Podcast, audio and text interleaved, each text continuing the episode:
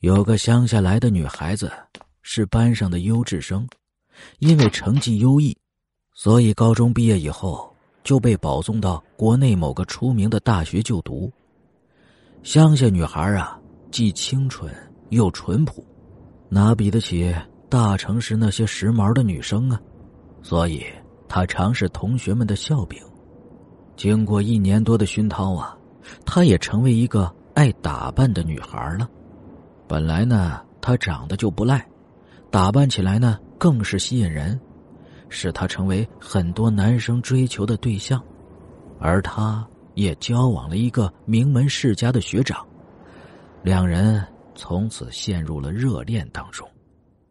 因为彼此实在是太相爱了，他们终于发生了进一步的关系。之后，这女孩怀了孕，因为从小受到。乡下传统观念的影响，使得女孩啊认定这一辈子是跟定他了。可是正值青春的学长却不这么想，于是就用了父母亲不接受的借口，抛弃了这个女孩，并给她一笔钱去堕胎。女孩失望的回到乡下的老家，她的父母认为这简直是天大的耻辱，于是就把她赶了出来。并且要跟他断绝关系。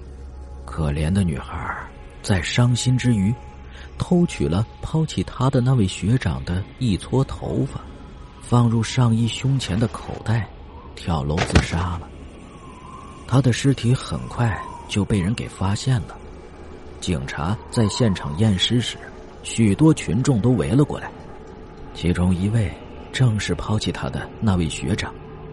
一个在现场的道士。注意到了女孩尸体胸前的一撮头发，道士似乎了解了，于是很不确定的问现场的一位青年与女孩是否有什么关系。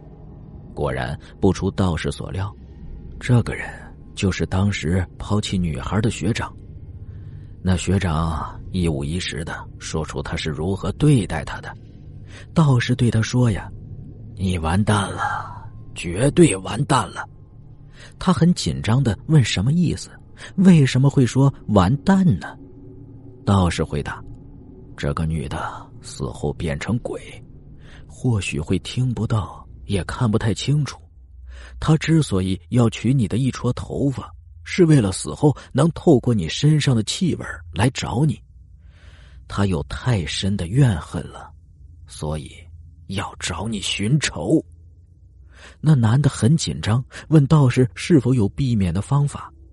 道士对他说：“方法有是有啊，但是却无法完全避免。”道士算准了有一天那女鬼呀准会来找他，于是，在那一天呢，道士将他身上贴满符咒，叫他躲回家中的床底下，在床上放一件他的衣服，并且嘱咐他千千万万的。不可张开眼睛。你绝对不管发生什么事情，都不可以张开眼睛，因为这女子死状实在是太凄惨了。你一张开眼睛，就算没被害死，也会被活活的吓死的。他为了保住性命，就听了道士的话。到了女鬼会来的那一天。他整天都躲在床下，不敢出来。夜晚很快就来临了，当钟声敲了十二下之后，过了不久，他就听到“吱呀”门被打开的声音，“砰，砰砰，砰”，那女鬼果然来了，“砰，砰”。他听到这声音，马上想到道士说的：“绝对不可张开眼睛。”他闭紧眼睛，捂上耳朵，祈祷天快亮起来吧。那女鬼像僵尸一样，砰砰砰的跳上楼梯，砰砰砰的越来越近。吱呀，房门打开了，砰砰。找不到，女鬼发出尖细的哀嚎，把他给吓坏了。砰，砰砰，找不到。那男的想啊，你找不到就快走吧。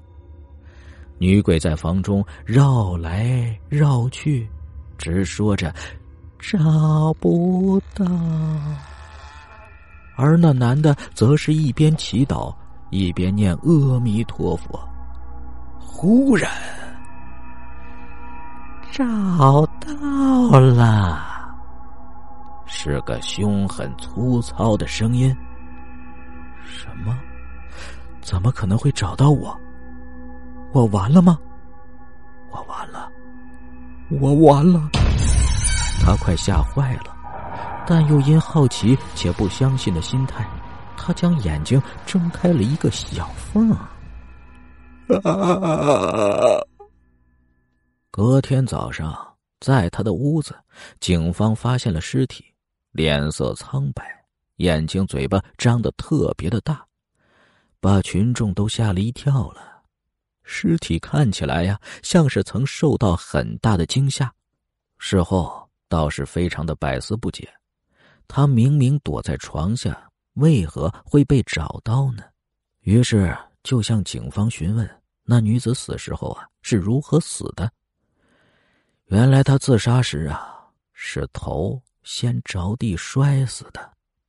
道士顿时恍然大悟了，那女鬼是跳着去找那男生的，但他呀却是头下脚上的倒着跳。